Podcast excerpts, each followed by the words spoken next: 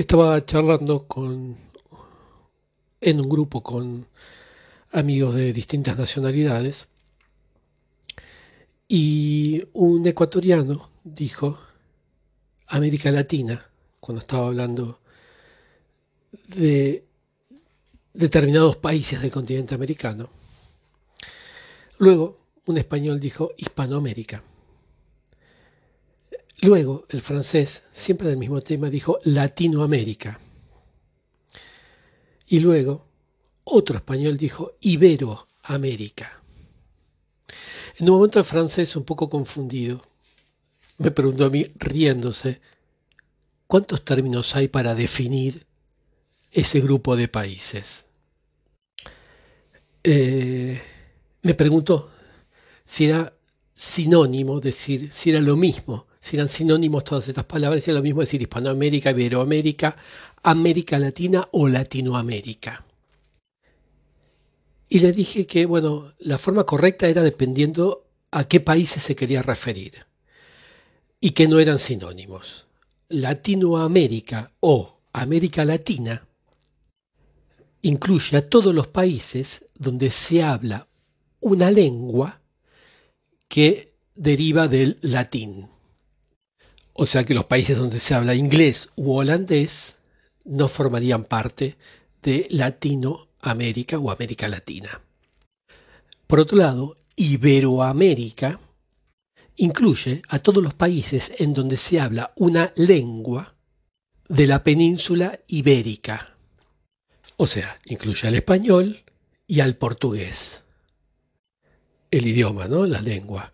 O sea que Iberoamérica a diferencia de Latinoamérica, eh, no incluye los países en donde se habla francés. El otro término era Hispanoamérica. Y está fácil, porque incluye a todos los países donde se habla español. Desde este punto de vista, Brasil no es Hispanoamérica y no estaría incluido. Así que si alguien se está refiriendo al español de América, puede usar los términos Hispanoamérica, Iberoamérica, América Latina o Latinoamérica. Porque ahí se incluye a todos los países que hablan español en América. Lo, lo importante sería saber a qué se quiere referir la persona que está empleando el vocablo específico. Y por sobre todo, la verdad que es molesto esos pedantes que vienen y te corrigen y te dicen, no se dice Latinoamérica, se dice Iberoamérica. ¿Y pero ¿y qué sabe a qué me estoy refiriendo?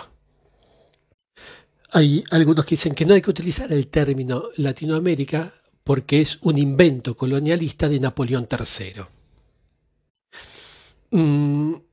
Los que dicen esto habría que tendría que buscar cuándo se empezó a utilizar el término América Latina.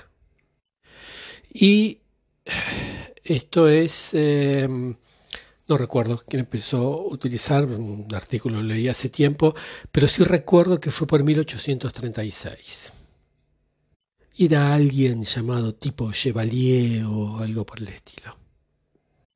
Lo importante no importa tanto el nombre, pero sí la fecha porque eh, eh, viendo la historia, eh, esta persona, Michel Chevalier, si así se llamaba, la usó antes de que Napoleón III tome el poder.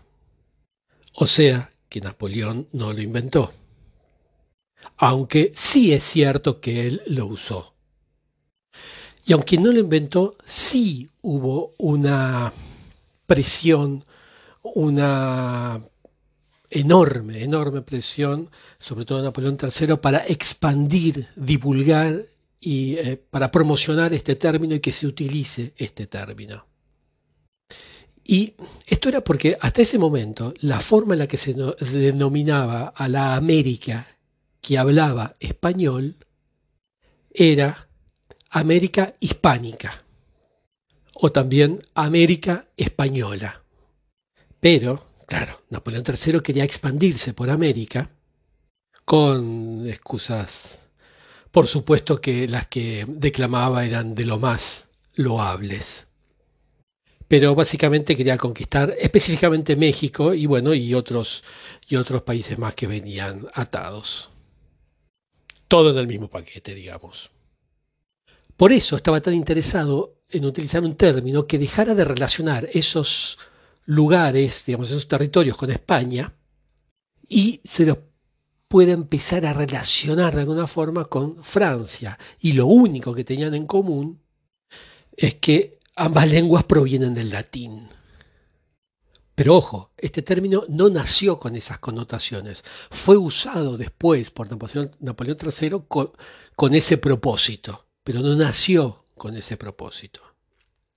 Eh, y si vamos al término Hispanoamérica, eh, también se usó con afán de conquista, ¿no? como el que quería Napoleón III con el término Latinoamérica finalmente. En los dos casos los términos se popularizaron con objetivos colonialistas. Y si vamos y nos volvemos muy retorcidos, incluso el término América se podría ver de esta forma porque está vinculado a Américo Vespucio.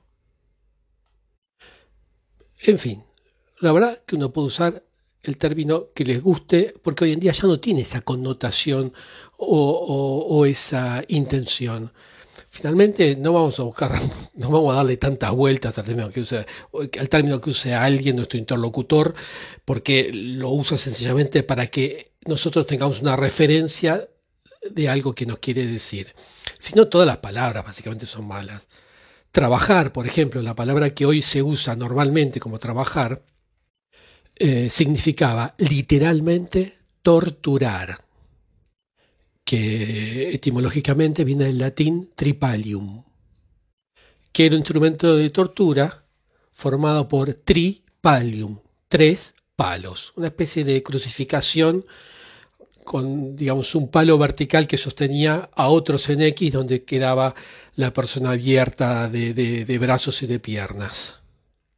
Bueno, en fin, debe haber para quien el trabajo es una tortura, ¿no? O para muchos todavía se debe mantener eso.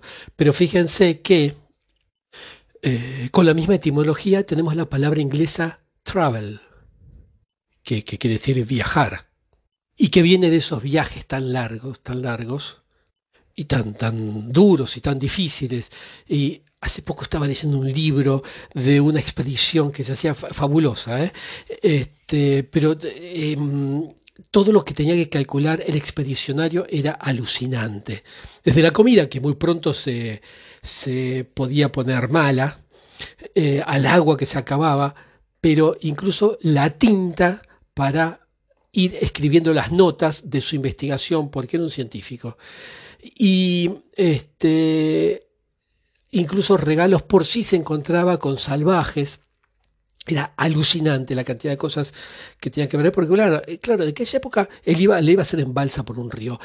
En aquella época no había caminos y muchísimo menos lugares, un supermercado donde comprar como hoy en día. O sea, cuando uno piensa lo que eran los viajes en otra época, es, es alucinante. El libro lo estoy terminando ya, eh, este, no sé si va a morir o espero que siga vivo porque no sé si encontraron las notas este, o, o finalmente Em, terminó él eh, bien, ah, bueno, no importa, me fui por las ramas. O sea, viajar en otras épocas podía llegar a ser una tortura por los peligros y por la cantidad de cosas que había, no como lo es ahora, que uno dice, uy, esto fue una tortura, el viaje en avión, y la verdad que nada que ver.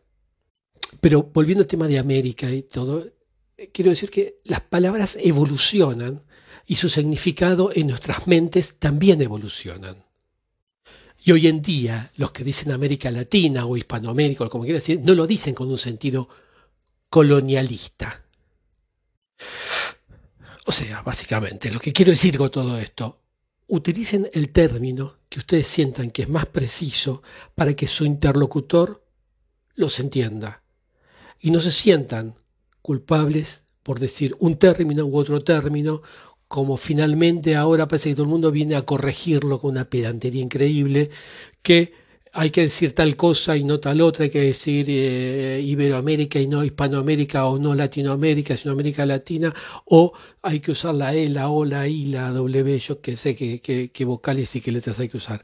La verdad, hablen con libertad, pero sí traten de tener precisión y riqueza de vocabulario para que su interlocutor comprenda bien el mensaje que quieren transmitir.